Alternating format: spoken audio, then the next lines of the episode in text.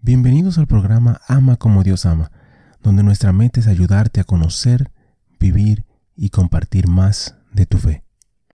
Ven Espíritu Santo, llena los corazones de tus fieles y enciende en ellos el fuego de tu amor.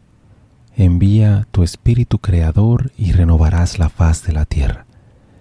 Oh Dios, que has iluminado los corazones de tus hijos con la luz del Espíritu Santo Haznos dóciles a sus inspiraciones para gustar siempre el bien y gozar de su consuelo. Por Jesucristo nuestro Señor. Amén.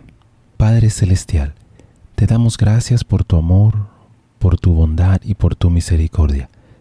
Te damos gracias en específico por todos los santos, gracias por sus testimonios, sus ejemplos y sus vidas te pedimos que les permitas seguir intercediendo por nosotros y que nosotros podamos seguir sus ejemplos de humildad, fe, valentía y amor. Guíanos a través de esta reflexión y dirige nuestro camino hacia ti.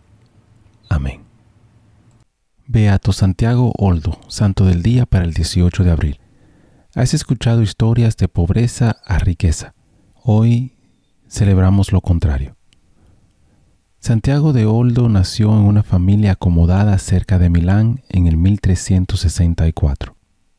Se casó con una mujer como él, que apreciaba las comodidades que acompañaban a la riqueza. Pero un brote de plaga expulsó a Santiago, a su esposa y sus tres hijos de su casa y los llevó al campo. A pesar de esas precauciones, dos de sus hijas murieron a causa de la plaga. Santiago decidió utilizar el tiempo que le quedaba para acumular tesoros en el cielo y construir el reino de Dios en la tierra.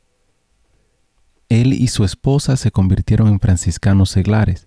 Santiago abandonó su antiguo estilo de vida y se arrepintió de sus pecados. Cuidó de su sacerdote enfermo que le enseñó latín. Tras la muerte de su esposa, el propio Santiago se convirtió en sacerdote. Su casa se transformó en una capilla donde pequeños grupos de personas, muchos de ellos compañeros franciscanos seglares, acudían en busca de oración y apoyo. Santiago se centró en el cuidado de los enfermos y los prisioneros de guerra.